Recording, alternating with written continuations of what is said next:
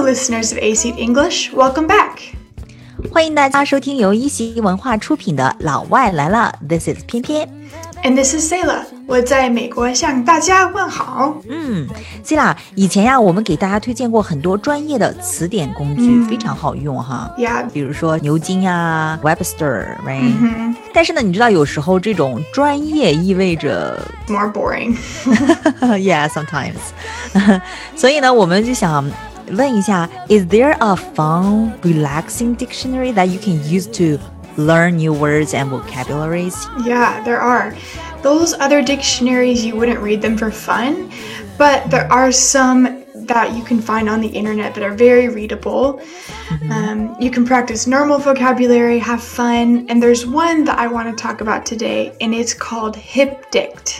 嗯，那我们今天呢就要给大家推荐一个 a dictionary that is readable，就是可读的，就那种既能练口语，还能好玩的，还能提升幽默感的词典。那今天我们要给大家介绍的这个呢，叫做 hip dict。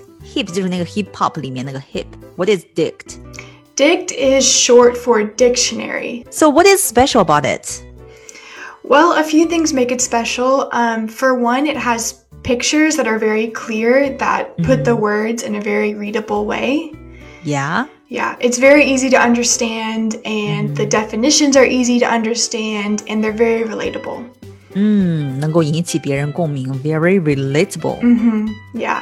It takes normal words and then it writes other definitions for them, and a lot of the definitions are really funny. Yeah, definitely 很搞笑的一些解释，然后让你看了之后呢，就是会心一笑，right？Very Yeah. relatable, yeah, a lot of them are very sarcastic. sarcastic。一会儿让大家听一听，你就知道什么叫 sarcastic，讽刺意味的哈。 Yeah. It's the kind of humor where it's hard to explain why it's funny, but it's just funny.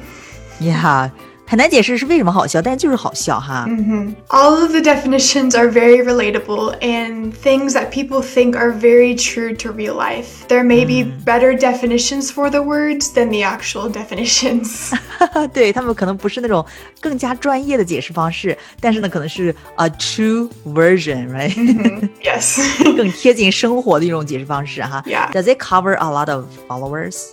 hmm Yes, it actually has a lot of followers. It has 2.7 million followers on Instagram. 哇，几百万的这种用户量。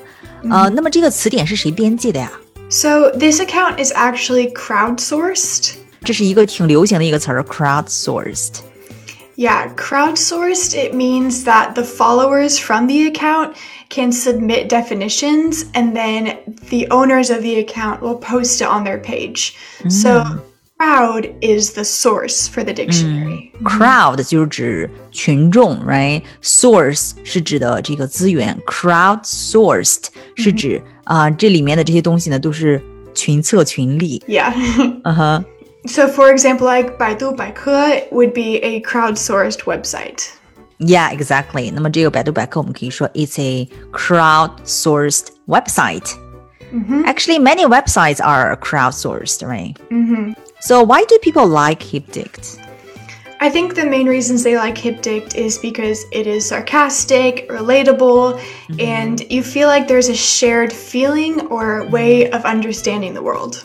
Exactly. 有的时候我看的时候，看里面好几个解释，就是这种感觉，就是说 there's a shared feeling，就是说有一种共通的一种感觉。原来我们对某一个东西的认识是一致的，right? Yeah, people want to feel like they aren't the only ones that feel a certain way, and so Yeah. Hipdict helps with that.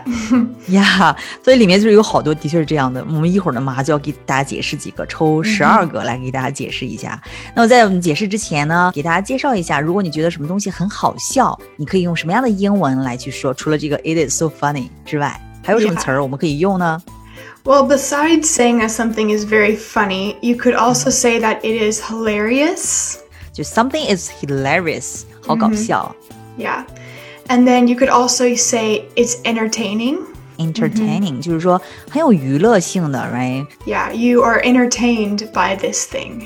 嗯，You are entertained by these things。 And then if you wanted to say that you could relate to it, then you would say it is relatable. Mm. 嗯，如果 you feel like there is a shared feeling， right? Or there is a, a shared way to understand the world. You could say that is relatable. 啊，我好有共鸣啊，right? Exactly. 那我们解释几个吧。Number one, Yay. Okay, the first one is zodiac sign. zodiac sign，这个呢其实就是星座哈。我们看一下这个 Hipdict 是如何解释这个 zodiac sign 星座的。 So it says zodiac sign, an excuse for people to justify their bad behavior. 哎 Uh, excuse excuse 就是借口嘛，哎 excuse for people to justify justify 就是指合理化，right？合理化什么呢？Their bad behaviors， Yes. 为自己的不好的行为找到一些借口，合理化一下。 it makes a lot of sense. Yeah. It's true, right? So what is your zodiac sign? 谁啦 I'm a Scorpio. Scorpio, we're the same, right? Yay. yeah. Yeah. So if if people call you like sly, Yeah. I'm a Scorpio, right? Yeah, it's okay. I have an it's okay. And also, like for example, like Leo, my husband is Mm-hmm. Leo. He has a strong personality, and he always wants to be the one who is in charge. You know, ex- yes. so so he could see, well, I'm a Leo. You know, Th- that's that is uh, why. a yeah, that's why that is a perfect excuse. You Mm-hmm. know, for him to justify his behavior. and no one can get upset at him because he is a Leo. So Definitely，呃，对，下一个也很好玩，就是解释这个 Starbucks 星巴克。 yeah. So the definition it gave for Starbucks is a place where people show off their laptops. That is funny， Yeah. 去炫耀手提电脑的地方。 This is very true. Every time I go into Starbucks, just so many laptops. I think they knew what they were talking about with this definition. It's true, that is so relatable. 然后就是还有一个是关于这个二零二零和二零二一的解释。So what is the definition of 2020? So it says 2020, a kind of bad year for me, but a really good year for my dog, who did not have to be alone for a single second. 这个真的是 that is quite relatable to、those people who have a dog, right? Yep. That my dog would definitely like this definition because he got very spoiled having all his whole family home all day. So It's true, it's true. Yeah. 所以呢，这个二零二零，因为 everybody is having this quarantine，right？大隔离嘛都在家里面陪着狗。 yeah. so they're very happy about this about last year. It's true. So the definition of 2021 is it says it was season 2 of 2020. 2021年是2020年的第二季 Yeah. season two。 So sad but also true. Yeah，可能的确是哈。那么现在因为这个疫情，在国外依然还是很厉害，right？嗯 Yeah. 还是很严重。嗯，哎，下一个我特别喜欢，就 这个 English teachers。English teachers in America is like 语文老师 in China。 Yes. 我们看这个 Hipdict，大家对于这个 English teachers 语文老师的一个定义是什么样的？ So the definition was people who put more thoughts into a novel than the original author ever did. 哇、哦 t h a t is so true。语文老师就是那种过度解读某部小说的人。 Yes. I remember in high school having to write so many essays about one small story. And I thought, did the author actually think all of these things? So when I saw this definition, I felt very much like they understood me. Yeah, it's true. The original authors would be like, "Wow, I didn't know that." they will learn new things too. yeah， Yeah. 原著作者会 learn new things too。 So the next one is weekend. 哎，我们来看一下对于这个 weekend，对于周末是怎么解释的。 It says the weekend. Time goes by so quickly, even though I'm doing nothing all day. 尽管是周末就是这样的哈，就是虚度时光，但是呢， Yeah. 依然过得非常非常的快。Time goes by so quickly, even though I'm doing nothing all day. Maybe they could have said, week. Time goes by so slowly, even though I'm doing everything. Yeah, They could say the opposite. yeah, it's true. That is very smart. And also, you, you know, uh, there is actually definition to week. It's like this. Monday. Tuesday. No. yeah, Wednesday, and then you know goes by like you know Friday, Saturday, Sun 等等。 Yeah. That's very true. 那下面呢，还有对于贫穷这样一个解释， Mhm. 对吧？我们经常自黑说贫穷使我清醒， yeah. 贫穷使我果断。比如说，我要不要买这个东西？想想我不买了，然后就可以嗯说、啊，贫穷使我果 断。 Oh no, I can I can relate to this.